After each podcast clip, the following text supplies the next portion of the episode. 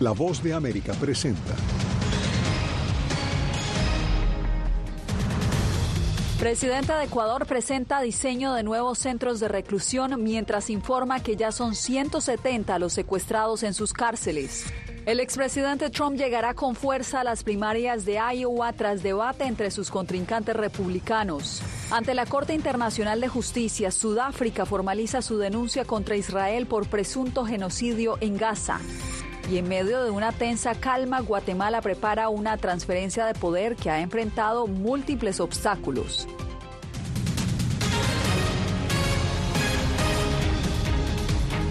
Ecuador permanece bajo tensión a pesar del acuerdo unánime en el Parlamento para apoyar a las Fuerzas Armadas. ¿Qué tal? Aquí comienza el Mundo al Día. Soy Yasmín López. Bienvenidos. En las últimas horas, las autoridades ecuatorianas confirmaron que 170 personas permanecen secuestradas en las cárceles de ese país. Néstor Aguilera nos acompaña desde Quito con toda la información. Néstor, ¿qué se espera con este acuerdo? ¿Qué tal, Yasmín? Amigas y amigos, a esta hora, dos o el tema carcelario es el que ocupa las principales portadas de la prensa nacional debido a dos hechos que han ocurrido y que tú muy bien los has señalado. El primero, el más reciente, tiene que ver con el anuncio hecho por el presidente de la República, Daniel Novoa, en torno a los nuevos diseños de cárceles que pretende construir en dos provincias, en la amazónica de Pastaza y en la que está ubicada en la región litoral la eh, provincia de Santa Elena. Hoy el mandatario ha sostenido en horas de la mañana y de forma reservada una reunión justamente para tratar este tema. Es el inicio de un urgente saneamiento del sistema penitenciario ecuatoriano que ha estado durante décadas controlado por las mafias. Este es un paso más para poder controlar al terrorismo y al crimen organizado, que necesita ser reforzado con leyes más duras, jueces honestos y la posibilidad de extraditar a los más peligrosos. El segundo hecho que marca la jornada de este jueves en el ECOR tiene que ver con la o el secuestro, como tú lo mencionaste, eh, Yasmín, de 158 agentes de seguridad penitenciaria y 20 miembros del personal administrativo en diferentes cárceles eh, del Ecuador. Esto en medio de una relativa calma que a veces es interrumpida por nuevas acciones del crimen organizado. Se mantiene la guerra contra el crimen organizado en Ecuador. Las fuerzas de seguridad se despliegan para impedir cualquier rebrote de violencia. No obstante, en siete cárceles permanecen secuestradas 178 personas, entre agentes de custodia penitenciaria y personal administrativo. La Asociación de Servidores Penitenciarios exigió una respuesta contundente del gobierno. Para que puedan garantizar la integridad física, psicológica, sexual y la vida de cada una de las personas que se encuentran restringidas de su libertad dentro de los centros de rehabilitación social. Además de militares, también se han desplegado expertos en explosivos para ejecutar una detonación controlada de una posible amenaza en un puente al sur de Quito. Las Fuerzas Armadas confirmaron la cooperación con naciones extranjeras para fortalecer la lucha contra la violencia. No descartan protocolos de recompensas, información de inteligencia, entre otros. Tanto de, vigilancia de territorio cuanto de lucha contra el terrorismo, también existe eh, la adquisición de nuevas tecnologías entre tanto, el Parlamento de Ecuador da luz verde a las operaciones de las fuerzas del orden contra los criminales con apoyo unánime. En respaldo total de la gestión del presidente de la República, como también el respaldo total a las Fuerzas Armadas, a la policía en, caso de ser necesario se les dará indulto o la amnistía que sea se requiera. Más allá de las diferencias políticas, hay que apoyar al gobierno, al Estado, a la policía, a las Fuerzas Armadas para que puedan llevar adelante su cometido, la lucha frontal contra la delincuencia. Ya era hora. El apoyo ciudadano y de los partidos políticos es fundamental para salir de la oscuridad y generar mejores días para todos. De acuerdo con las autoridades de Ecuador, se han arrestado a 329 criminales y se ha logrado el rescate de 41 personas que estaban como rehenes. En las últimas horas se conoció que Human Rights Watch considera que la declaración del gobierno ecuatoriano de conflicto armado interno, cito textual, puede conducir a abusos por parte de las Fuerzas Armadas debido a la equiparación de las bandas con partes de un enfrentamiento bélico tradicional. Yasmín. Gracias, Néstor. Y de Ecuador pasamos ahora al Departamento de Estado con Celia Mendoza, porque Estados Unidos continúa monitoreando la crisis de seguridad en ese país. ¿Qué dijeron las autoridades sobre la ayuda que ya anunció el gobierno estadounidense? Celia. El vocero del Departamento de Estado fue claro acerca de la importancia que tiene para la administración del presidente Joe Biden la situación en ese país. Han condenado los actos, pero también están trabajando directamente con las autoridades ecuatorianas para coordinar el envío de esta asistencia. Mientras tanto, indican que estarían dando información adicional en los próximos días. Estados Unidos ha expresado su preocupación sobre la situación en Ecuador y este jueves el Departamento de Estado reiteró su oferta para asistir al gobierno del presidente Daniel Noboa. Estamos listos para proporcionar ayuda y seguimos trabajando estrechamente para coordinar con el presidente y su gobierno. Vedant Patel, vocero del Departamento de Estado, no aportó detalles sobre la asistencia que se le podría otorgar al país andino y afirmó que el proceso incluye una petición formal de Ecuador. Aún así, la presencia de la Agencia de Estados Unidos para el Desarrollo Internacional, USAID, permite ofrecer ayuda inmediata. Así lo afirmó la directora de la agencia, Samantha Power. Apoyamos al pueblo de Ecuador afectado por la escalada de violencia de las pandillas de esta semana. Hemos ampliado el apoyo de USAID a la seguridad ciudadana y estamos comprometidos a ayudar al gobierno y a las comunidades ecuatorianas a combatir el crimen y la violencia. La crisis llevó a la embajada estadounidense a cancelar todas las citas de rutina y ordenó a sus empleados a trabajar desde casa hasta el 12 de enero. Condenamos enérgicamente los recientes ataques criminales de grupos armados en Ecuador contra instituciones privadas, públicas y gubernamentales. Estamos comprometidos a apoyar la seguridad y la prosperidad de los ecuatorianos y a reforzar la cooperación con los socios para garantizar que los perpetradores sean llevados ante la justicia. Casa Blanca ya ha manifestado que ellos podrían colaborar con el envío de personas que puedan asistir en las investigaciones. Sin embargo, han descartado que exista la posibilidad de que se envíen tropas al Ecuador. Yasmín. Celia, y si bien varios países han mostrado su voluntad de asistir a Ecuador, continúa la controversia por el anuncio del presidente de ese país, Daniel Novoa, de deportar a cerca de 1.500 reclusos colombianos que se encuentran pagando penas en su nación. Dijo que planea dejarlos en la frontera binacional. Jair Díaz tiene lo último.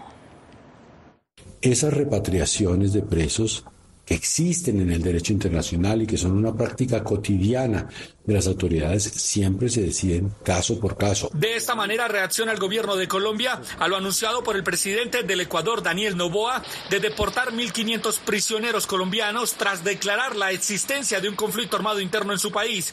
Según el ministro colombiano de Justicia, Néstor Osuna, esos reclusos no pueden ser dejados en la frontera colombo-ecuatoriana, ya que se trata de una repatriación. No es una iniciativa gubernamental, sino de la persona. Es que no es extradición, es basado en acuerdos internacionales. El presidente del Ecuador, Daniel Novoa, justificó la medida para reasignar fondos destinados actualmente a mantener a presos extranjeros y destinarlos a la niñez vulnerable. Ante la crisis que vive Ecuador, las autoridades colombianas reforzaron la seguridad en los pasos fronterizos. Actos delincuenciales o asociados con algún tema delictivo y narcotráfico, hemos reforzado lo que es el sector de Ipiales, Chiles, eh, Mataje y Carlosado. Catherine Herrera, experta en seguridad pública en Ecuador, afirma que las cárceles en su país se han convertido en una universidad del crimen y no existe una resocialización. Que es desde las cárceles donde pueden operar, donde eh, tienen mano de obra militante, ¿no? Gratuito. Según el Ministerio de Justicia, en 2023 se recibieron 10 solicitudes de repatriaciones de presos colombianos desde Ecuador, de las cuales 7 fueron aprobadas. Jair Díaz, Voz de América, Bogotá.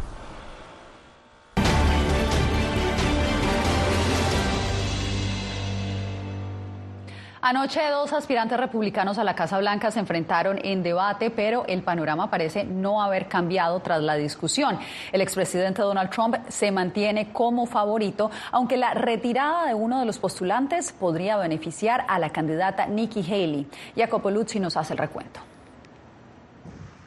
A solo cuatro días de las primarias republicanas en Iowa, las últimas encuestas muestran al expresidente Donald Trump con una delantera superior a los 30 puntos respecto a los otros candidatos. Una ventaja que el último debate republicano en Iowa, donde se enfrentaron sin cuartel Nikki Haley y Ron DeSantis, no parece haber menoscabado, según analistas políticos. Ron DeSantis y Nikki Haley saben que se les está acabando el tiempo para cambiar la trayectoria de esta carrera y como resultado realmente se atacaron mutuamente. Un debate este miércoles que vio a Haley y DeSantis acusarse mutuamente de ser mentirosos y malos gobernadores, sin casi atacar al expresidente, su verdadero rival. Trump ni se presentó al debate y prefirió protagonizar su propio evento en el canal Fox News, lugar donde aseguró que de ganar no será un dictador ni buscará venganza. No voy a tener tiempo para represalias. Vamos a hacer que este país vuelva a ser exitoso. No voy a tener tiempo para retribuciones. Un factor que podría influenciar las primarias es el retiro de Chris Christie, ex gobernador de Nueva Jersey, que podría convencer a muchos de sus partidarios a apoyar ahora a Nikki Haley, sobre todo en New Hampshire. Sin embargo, en un micrófono abierto antes de anunciar su retiro, Christie criticó duramente a Haley.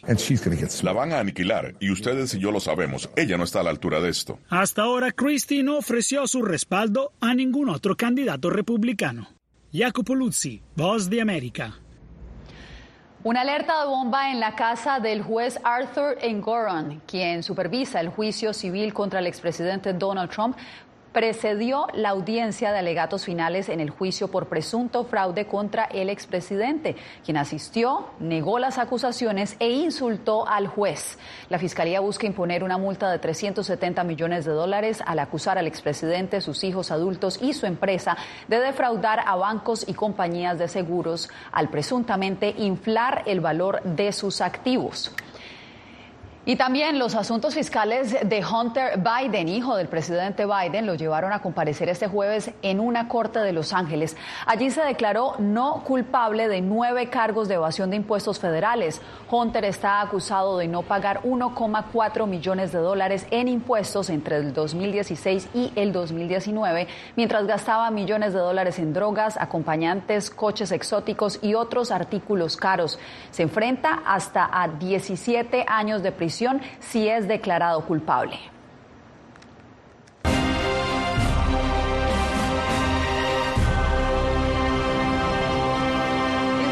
enfrenta ante la Corte Internacional de Justicia acusaciones de perpetrar un genocidio en Gaza. La nación constituida en 1948 tras la muerte de 6 millones de judíos durante el holocausto nazi refutará las acusaciones este viernes. Alejandro Ernesto nos reporta desde Jerusalén. Este jueves, día 97 de guerra entre Israel y Hamas, comenzó en la Corte Internacional de Justicia la audiencia para deliberar sobre la denuncia de genocidio presentada por Sudáfrica contra Israel. El hecho ha sido celebrado por la Autoridad Nacional Palestina y por Hamas, que espera se exija el fin de la ofensiva sobre Gaza. Nada detendrá el sufrimiento excepto una orden de este tribunal. Sin una indicación de medidas provisionales, las atrocidades continuarán y las fuerzas de defensa israelíes indicarán que tienen la intención de continuar con este curso de acción durante al menos un año. El equipo legal de Israel prepara sus argumentos para refutar la acusación. Creo que hoy hemos visto una de las mayores muestras de hipocresía de la historia. Sudáfrica se convirtió en el brazo legal de la organización terrorista Hamas. Israel justifica su actual ofensiva en Gaza como respuesta al ataque perpetrado el 7 de octubre por Hamas Este caso podría tomar años para resolverse ante la máxima autoridad judicial de la ONU, pero se espera que en las próximas semanas se falle sobre si imponer una pausa en las operaciones israelíes en Gaza. En Cisjordania, mientras tanto, al igual que en Gaza, la ofensiva militar continúa. Estados Unidos considera que el conflicto no está escalando, pero admite que hay muchos puntos peligrosos al haber un respaldo a enemigos de Israel por parte de Irán, Irak, Siria y Yemen. Civiles israelíes desplazados al norte de su país también perciben las tensiones. Estos tipos de Hezbollah son más fuertes que jamás. ¿Se imaginan las cosas que podrían hacernos? La crisis en Gaza no solamente lleva a los estados judiciales de Israel. En Estados Unidos, el presidente Biden y sus secretarios de Estado y Defensa enfrentan una demanda interpuesta por 77 grupos que los acusan de no evitar un genocidio en desarrollo. Aunque los tribunales son completamente independientes, se espera que cualquier decisión en La Haya influya en el caso que avance en California y que tiene la primera audiencia prevista para el 26 de enero. Alejandro Ernesto, Voz de América, Jerusalén. Una tensa calma vive Guatemala a tan solo tres días de que Bernardo Arevalo asuma el poder como presidente. Eugenia Sagastú nos tiene el reporte.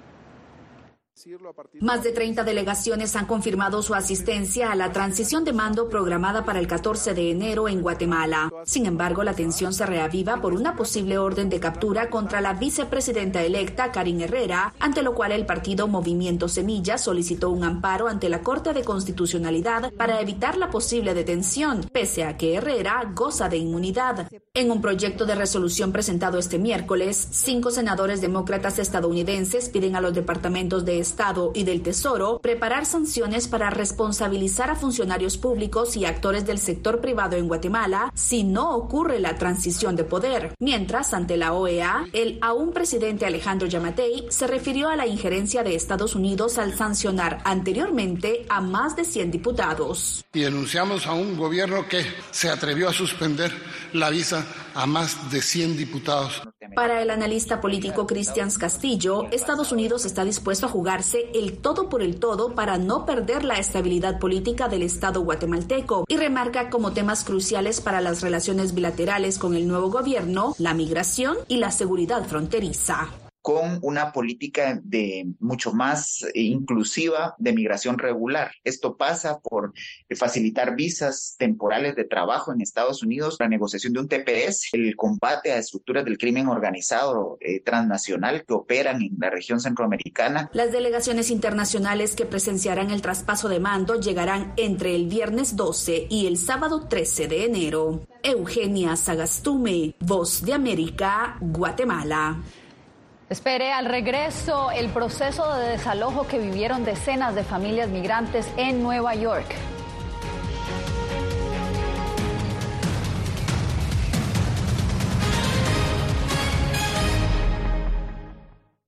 Soy Gonzalo Barca, presentador de La Voz de América. Cada semana, desde nuestro programa Foro, programa de análisis y debate, vamos más allá de la noticia, con los temas de interés que ocurren en Estados Unidos e impactan en toda la región. Desde La Voz de América, tengo el privilegio de moderar debates y confrontar ideas diferentes. Así nuestra audiencia se puede formar su libre opinión y tomar sus decisiones bien informadas, porque en La Voz de América, la prensa libre importa.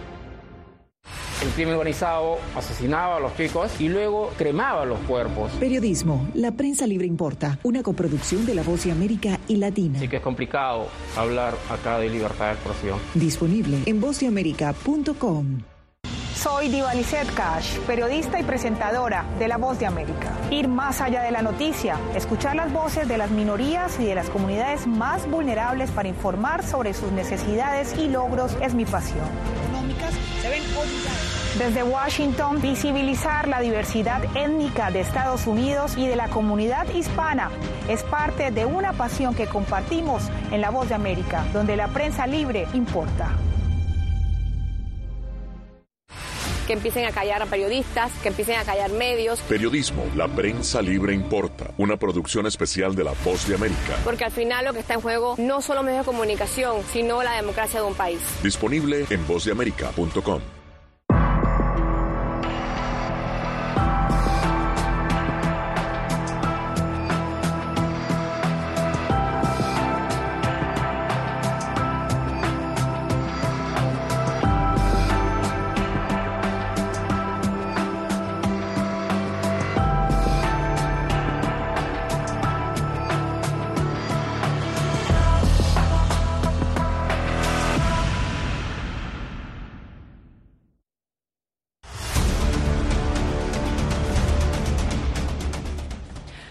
desalojadas las primeras familias migrantes de un albergue municipal en Nueva York.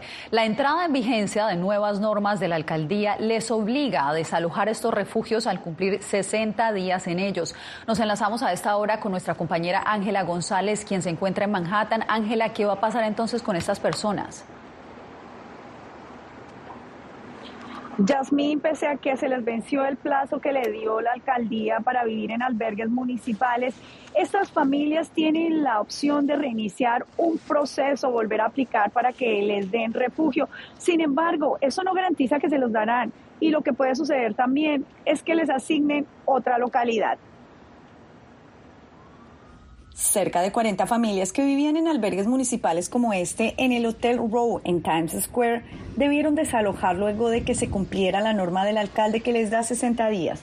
Algunas familias ya solicitaron un nuevo refugio y otras ya encontraron otras formas de vivienda. Sin nada, te botan a la calle, tú sin saber a dónde ir, porque nosotros no tenemos embajada aquí, donde uno puede decir, mira, envíenme para Venezuela o envíame a mi país, no. Entonces, es un poco traumante porque, o sea, uno piensa en los niños los niños son los que pagan las consecuencias. Pues. La norma que le da 60 días a las familias y 30 días a las personas solas fue impuesta ante la cantidad de personas que sobrepasa el límite de espacio, según la alcaldía, lo que ha recibido críticas de organizaciones que piden mejor gestión administrativa. Hay muchas cosas en las que gastamos mucho dinero aquí y que no necesitamos. Por ejemplo, los autobuses charter y los refugios. Todas estas son corporaciones privadas que las están administrando en este momento sin ganancias. Contamos con organizaciones comunitarias en toda la ciudad que están listas para hacer esto por costos sustancialmente menores. En medio de las bajas temperaturas y pese a la norma, el alcalde aseguró que las familias no quedarán desamparadas. Esta no es una ciudad donde vamos a permitir que los niños y las familias duerman en la calle. Eso no va a suceder. El contralor de la ciudad, Brad Lander, dijo que lanzó una investigación sobre estas normas de desalojo impuestas por el alcalde, sobre sus costos y también si son explicadas debidamente a las familias. Yasmín. Ángela, te agradezco y América Latina está presente en la feria tecnológica más importante del mundo que se lleva a cabo en Las Vegas. Desde allá nos acompaña nuestro compañero Alex Segura, quien nos presenta hoy la historia de Lorena Valencia, una ingeniera colombiana al frente de uno de los centros de desarrollo tecnológico más importantes de la región. La ingeniera colombiana Lorena Valencia lidera el Centro de Desarrollo Tecnológico Octopus Force, un grupo de más de 250 ingenieros con sede en Cali, Colombia. Y lo que hacemos es tecnología para gente que quiere desarrollar de manera económica en el mundo entero. Su presencia en la Feria Tecnológica CES tiene dos grandes objetivos, conectar con futuros clientes y presentar su último producto, un robot que elimina hongos, bacterias y virus con luz ultravioleta. Nosotros vinimos a la feria con este robot que es para limpiar cabinas de aviones y barcos. A escasos metros de la exposición colombiana se encuentra la empresa argentina Deep Agro, que se basa en el desarrollo de un sistema con inteligencia artificial que detecta malezas en el campo. El proyecto que estamos presentando acá es un algoritmo de detección de malezas que permite a las máquinas pulverizadoras aplicar los herbicidas solamente donde son necesarios, es decir, arriba de la maleza. Si bien estas historias reflejan que el sector tecnológico está avanzando en Latinoamérica, la región todavía tiene muchos retos y oportunidades por delante. Alex Segura, Voz de América, Las Vegas. Que usted no se mueva, regresamos con el indulto que piden para 35 presos políticos en Venezuela.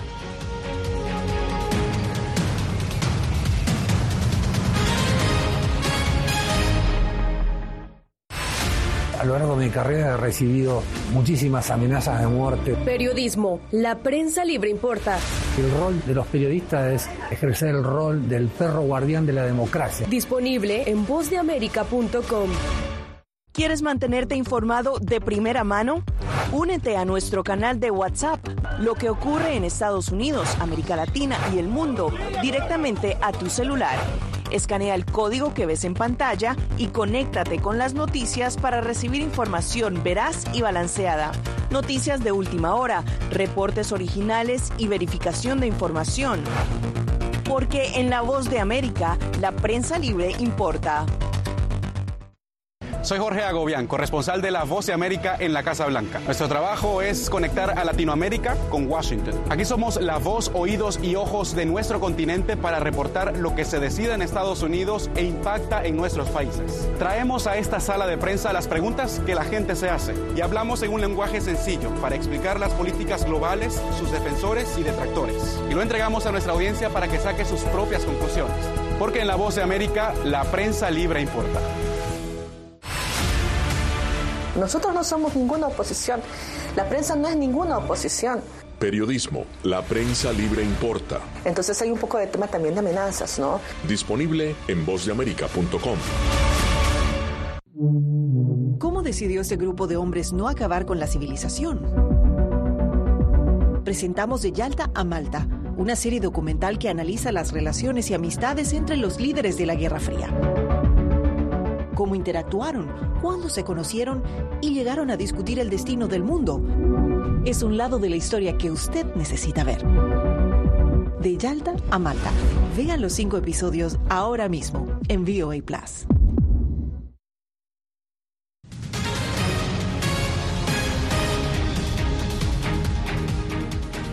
Casi 10.000 personas murieron a causa del COVID-19 el mes pasado. La Organización Mundial de la Salud informó que la nueva variante estuvo impulsada por las festividades decembrinas y la propagación de la variante JN1, la más prominente a nivel mundial actualmente.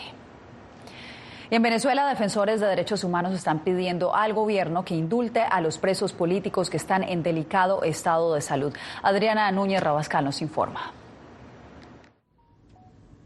Los activistas venezolanos exigen cumplir el acuerdo firmado en Barbados el año pasado entre oposición y gobierno, que contemplaba la liberación de presos políticos, pero hasta la fecha solo han sido excarcelados 24 y 286 permanecen detenidos. En, los tribunales no se consigue justicia, por eso acudimos a quienes tienen la llave de la celda de la libertad de los presos políticos, que es única y exclusivamente el gobierno. Claman por indulto o medidas humanitarias para 35 de ellos, que sufren enfermedades graves, como Orlando Laufer, señalado de participar en una fallida invasión marítima para intentar derrocar a Nicolás Maduro en 2020. Cuando ese tumor explote, le va a causar la muerte de manera inmediata. Orlando Laufer necesita quimioterapia y radioterapia y no se le está siendo suministrada.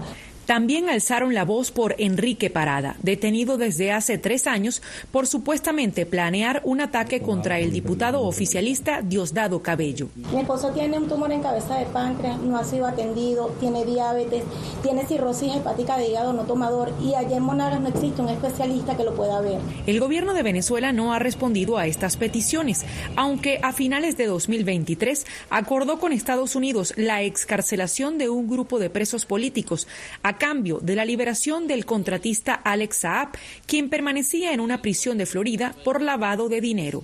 Adriana Núñez Rabascal, Voz de América, Caracas. Quédese con nosotros, regresamos con más del mundo al día en minutos.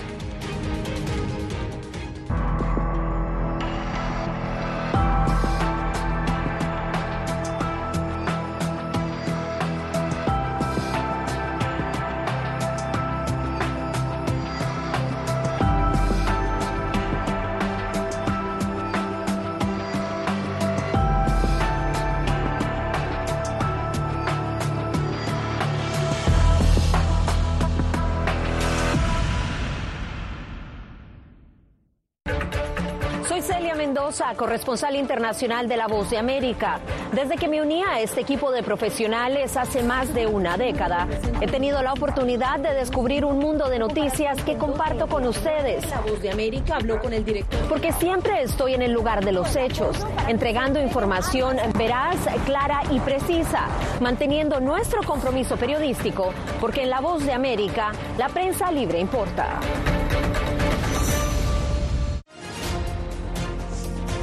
Actualidad. Que la inteligencia artificial va a estar presente en nuestro día a día. Intentan sacarse de encima a trabajadores. Análisis. El cambio climático está teniendo muchísimos impactos. Que afecta siempre a los más vulnerables. La región necesita ayuda. Debate. Proteger a las escuelas con armamentos. Es una total eh, ridícula, es algo inverosímil. Con la información más allá de los titulares. Todas las semanas por La Voz de América. Desde Washington, le saluda Gonzalo Abarca. Hola, soy Oscar Ortiz Barahona, corresponsal La Voz de América. Ser La Voz de América desde Honduras me permite conectarme con todos ustedes, nuestras audiencias en todos los países del continente, ofreciendo información veraz sobre los temas que más te impactan. Honduras y los Estados Unidos han ejercido labores humanitarias en 40 viviendas. Desde perspectivas humanas y con base en hechos, te informamos para que seas tú quien formes tu propia opinión, porque La Voz de América, la prensa libre, importa.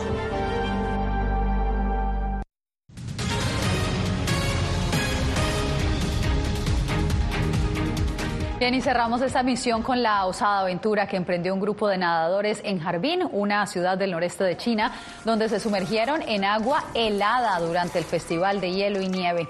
Pues ellos rompieron el hielo y se dieron un chapuzón por unos 10 minutos. Fueron más de 10 nadadores, la mayoría jubilados.